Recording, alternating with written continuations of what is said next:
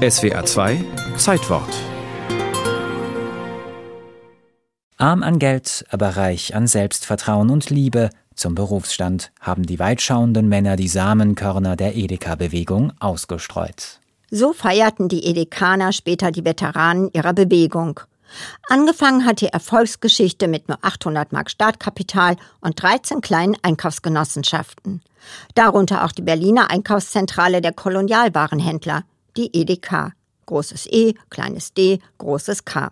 Bis zu diesem Zeitpunkt hatten die Einzelhändler nur eigenbrötlerisch auf die neue Konkurrenz aus Kaufhäusern und den von der Arbeiterbewegung gegründeten Genossenschaften reagiert.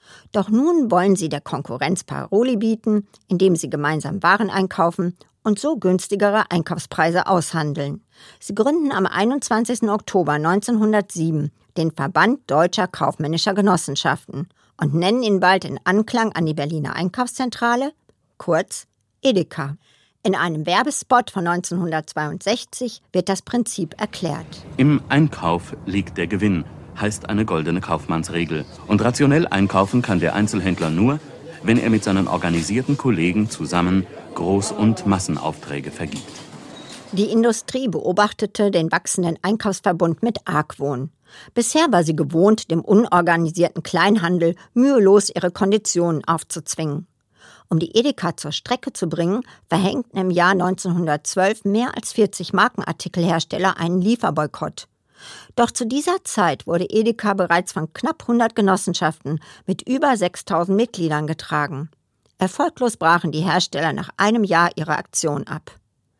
Die Einkaufsgenossenschaft war schon zu stark. Sie überlebte beide Weltkriege und ihre Geschäfte mauserten sich während der Wirtschaftswunderjahre vom Krämerladen zum Supermarkt. Man soll sich hier wohlfühlen wie im Schlaraffenland und kaufen, kaufen, kaufen. Viele Edekaner sind Kaufleute in der dritten oder vierten Generation. Heinrich Nientits Großvater gründete in einer Bretterbude. Seine Eltern führten den Laden in ihrem Privathaus weiter.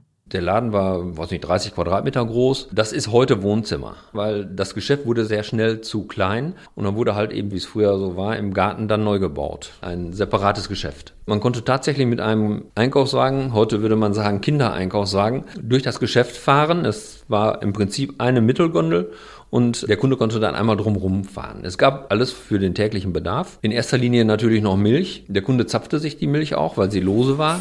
Dieses märchenhafte Geschäft ist typisch für diese modernen marktähnlichen Einrichtungen, in denen der Kunde völlig frei umherschlendert und sich seelenruhig die Waren betrachtet. Und Schinken und Brötchen, Tomaten, Karotten, Bananen, Kaffee und Kakao. Sie brauchen gar nicht viel zu sagen, gnädige Frau.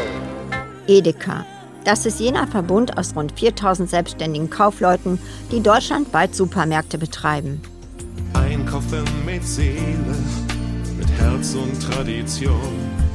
Edeka. Das sind, zumindest im Werbespot, Menschen, die gelbe Herzen auf dem blauen Kittel tragen und die Wurstscheiben aufs Gramm genau abwiegen können. Tatsächlich ist Edeka ein straff organisiertes Handelsimperium.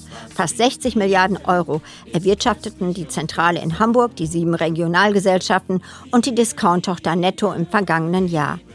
Aus den kleinen Kolonialwarenläden sind Erlebnissupermärkte geworden. Dagegen wirkt das Stammgeschäft, das Heinrich Nientils Vater einst eröffnet hat, richtig nostalgisch. Mein Ältester, der sagt dann schon mal, Vater, mach die Bude zu.